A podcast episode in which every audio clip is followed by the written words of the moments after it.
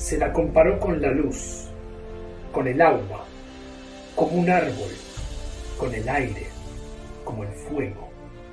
¿Por qué nunca se ha abandonado su estudio? ¿Qué esconde el texto? ¿Qué lo hace tan particular? Es la voz divina de inspiración del judaísmo para el mundo occidental para hacer de este mundo un mundo mejor. Fueron siglos de interpretaciones y miles de comentaristas, rabinos, filósofos, historiadores, creyentes y no creyentes que encontraron en la Torá la respuesta vigente y profunda a su existencia. Afok va, va Afok va. Tratado de principios explica, dale la vuelta y vuelve a darle la vuelta, porque todo lo contiene. Allí caben todas las preguntas y también todas las respuestas. Bienvenido a tu espacio de Torah, a un viaje en el tiempo y a una oportunidad para expandir tu alma. Brujaba, bienvenida. Tu tiempo de estudio de Torah como un regalo para incrementar brillo en tu vida.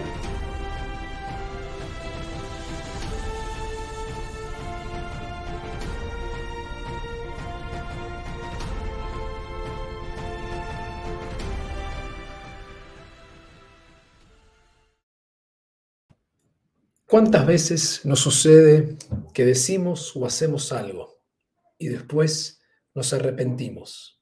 Nos preguntamos, ¿qué podría haber hecho diferente?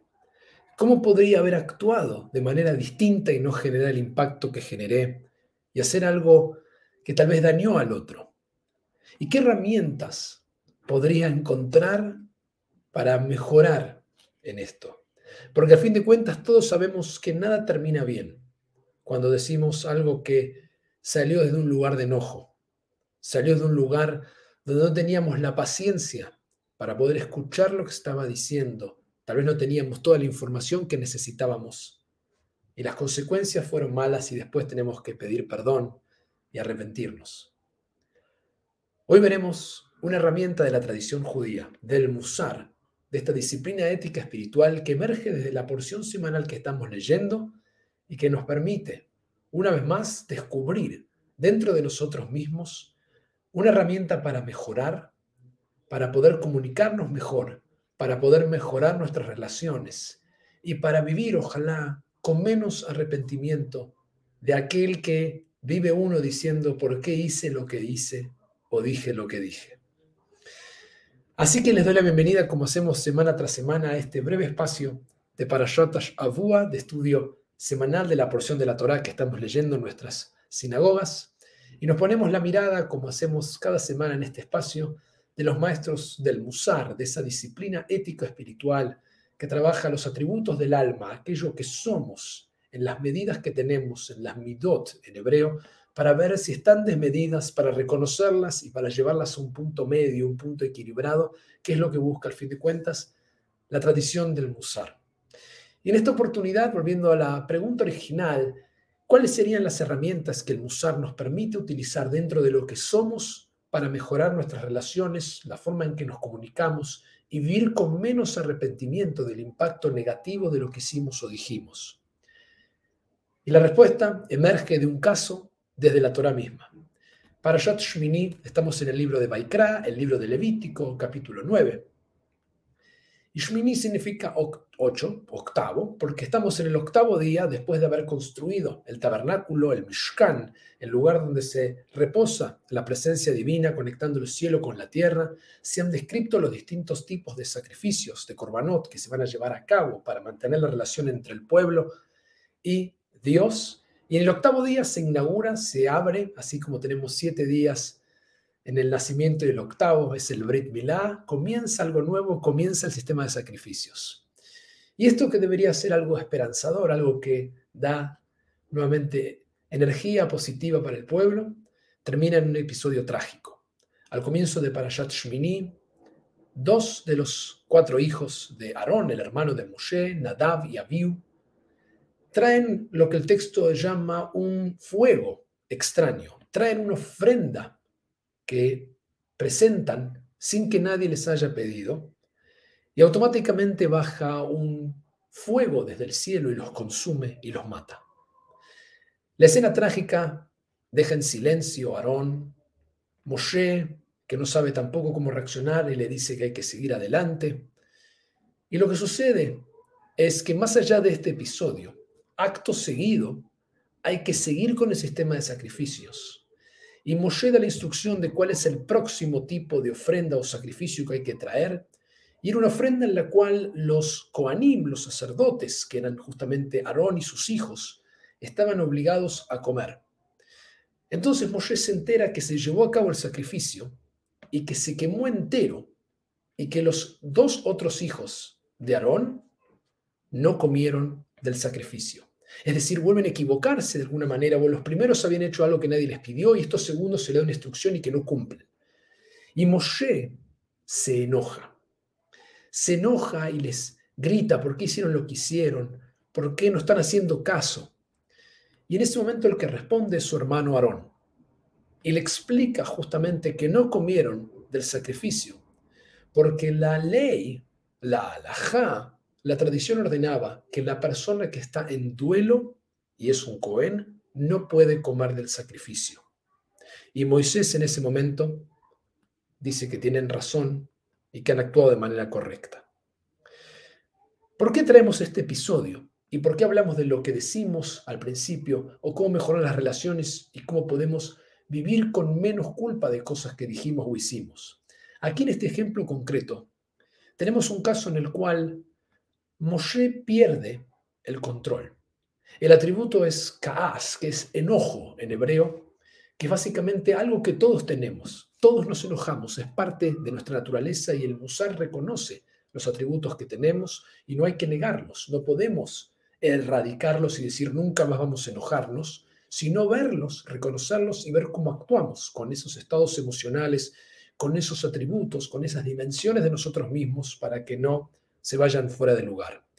En el caso de Moshe, él se enoja y las consecuencias, como vemos, son malas de todo tipo. Primero que Moshe, quien es quien trae la ley y quien sabe la ley, ante su enojo y la reacción rápida, de golpe él mismo se ha olvidado de aquella ley que dice que los Koanim no pueden comer de la ofrenda si están en un estado de abelut, de duelo, que es como estaba Aarón y sus otros dos hijos, porque habían perdido a sus hermanos o a sus otros dos hijos, Aarón.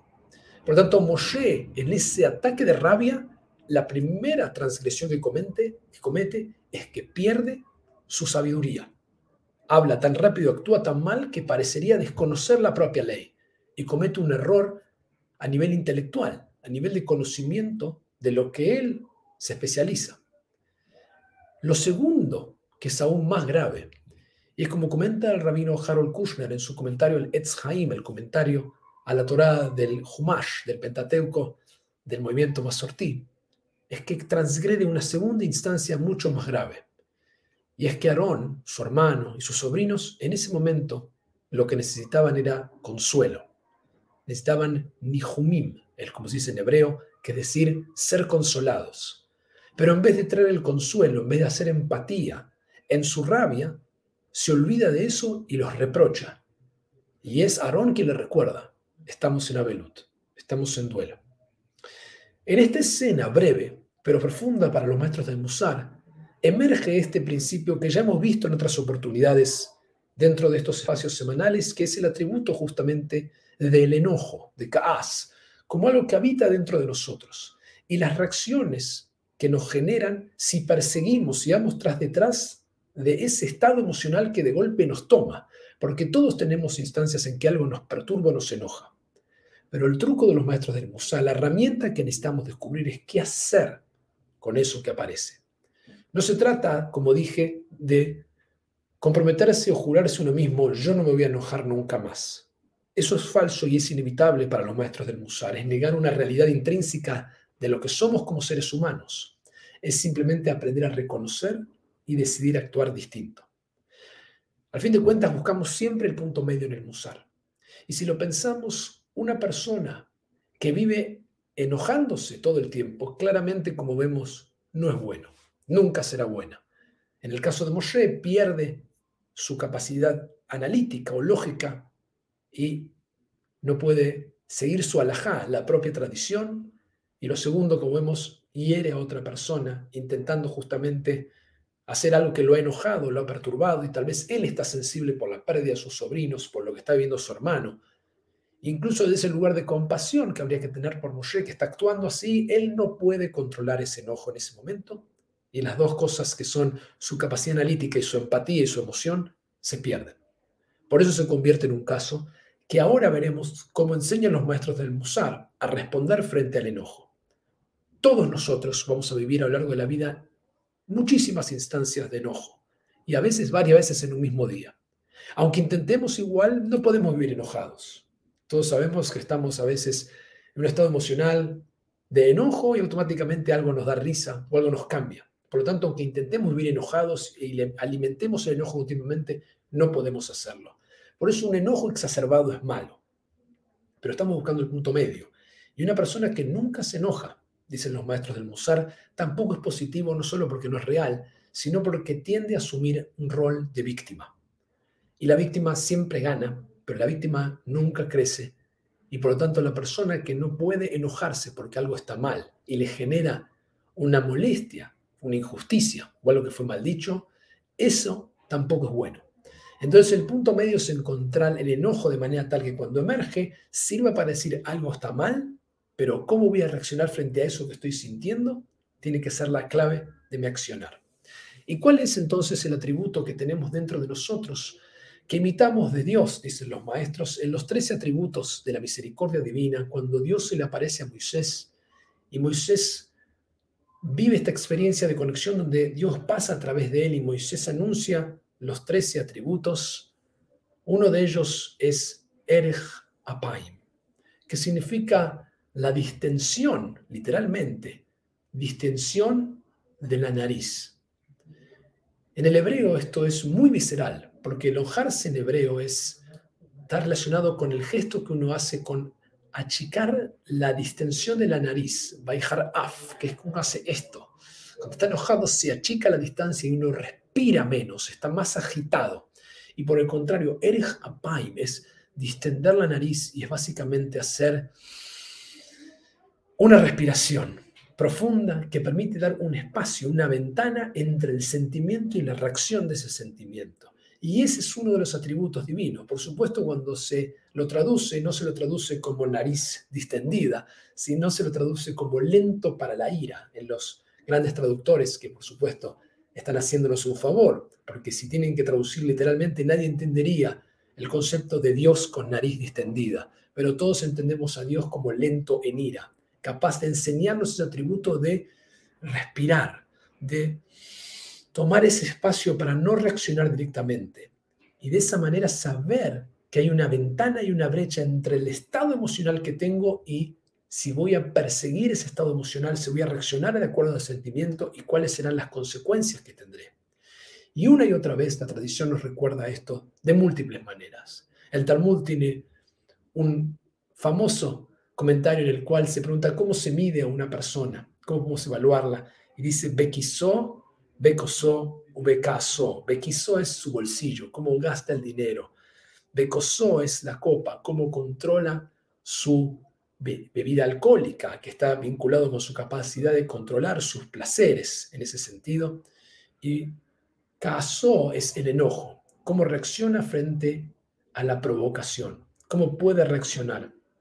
Y el ejercicio principal de todos los maestros del Musar va a ser justamente frenar esta respuesta inmediata, encontrar la capacidad de respirar y no ir tras detrás de esa emoción. Y esa es la herramienta que así como tenemos el enojo, tenemos también la capacidad de sablanut, de paciencia, de cultivar ese espacio, esa ventana. Y hay quienes justamente dicen que cuentan 5, 4, 3, 2, 1 antes de reaccionar. El alter de Kelm, uno de los grandes maestros del Musar, dicen que tenía una ropa particular que era la ropa del enojo. Entonces, cuando uno enojaba, decía, me voy a poner la ropa del enojo. Y la realidad es que nunca usaba esa ropa porque en el plazo que tenía que ir a buscar, ya sea una corbata o algo que se ponía para vestirse con la ropa del enojo, se le pasaba porque había logrado dar un espacio entre el estado emocional y la reacción. Y eso es lo que todos tenemos que recordar al fin de cuentas, que es este respirar hondo, es distendir ese espacio que hay entre lo que estoy sintiendo y lo que voy a decir o hacer. Porque una vez que hice lo que no tenía que hacer o dije lo que tenía que decir, ya no puedo volver atrás. Puedo pedir disculpas, pero ya la persona y yo tenemos que vivir con lo que he dicho o lo que he hecho. Y eso es difícil después de convivir con esas reacciones cuando estamos enojados. Por tanto, hay una herramienta para vivir mejor, para controlar nuestra rabia, nuestro enojo, que es Erech Apaim. Kaas es necesario, el enojo es necesario, está dentro de nosotros y por algo el Kadosh Baruj lo implantó dentro de nuestros atributos. Pero como todo en el Musar, el hecho de que somos algo, tenemos un atributo, no significa que hay que manifestarlo en su totalidad, sino que hay que poder conocerlo, analizarlo, verlo incluso de las enseñanzas de la Torah misma, los grandes maestros y sus consecuencias, y ese lugar comprometernos a vivir mejor, vivir vidas más íntegras. El ejercicio siempre de Erech Apaim o de Kaas y de controlar es aquel que es la visualización, en la cual alimentamos a nuestra mente una imagen de algo que nos perturba, nos molesta o nos da rabia o nos enoja en el instante en el que no está sucediendo. Y así permitimos a la mente alimentarse de una imagen en la cual reaccionamos distinto. Es decir, nos sentamos en este momento y evocamos algo que nos provoca mucha rabia o enojo. Y imaginamos que actuamos diferente, que no reaccionamos, sino que somos capaces de lidiar con altura, sin herir al otro, sin atacar al otro, sino tomando una distancia prudencial para responder. Y en ese lugar, darnos ese alimento a nuestra imaginación para que cuando sucede aquello que nos perturba, nos enoja, nosotros podamos decir, esto yo ya lo viví, ya reaccioné distinto y sé cómo reaccionar. Y ese es el ejercicio que recomiendan los maestros del Musar para aprender a mejorar nuestra reacción inmediata. Pensar un instante antes de hablar, ¿qué va a pasar? Estoy enojado. ¿Cómo voy a decir lo que voy a decir de manera tal de que no se produzca aún más dolor? En esta situación. Y eso fue lo que vemos en esta historia, que Moshe no pudo en esta escena controlar, como en otras veces sí lo hizo. Y por lo tanto aprendemos de la totalidad de la experiencia humana y de ahí llevarnos esta lección para recordar a cada instante que podemos actuar diferente si nos damos esa ventana de espacio. Les deseo a todos una excelente semana manejando este atributo tan importante que mejora no solo nuestro estado emocional, sino nuestras relaciones y todo lo que nos rodea y de esa manera poder vivir vidas más íntegras, con menos enojo, con más alegría. Shabu Tov y hasta el próximo encuentro.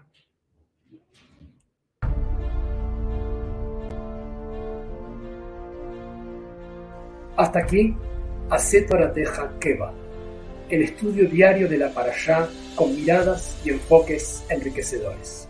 Es una bendición fijar tiempo de estudio Aquí nace la reparación y la redención del mundo. Te invitamos a compartir este video y ser protagonista del próximo encuentro.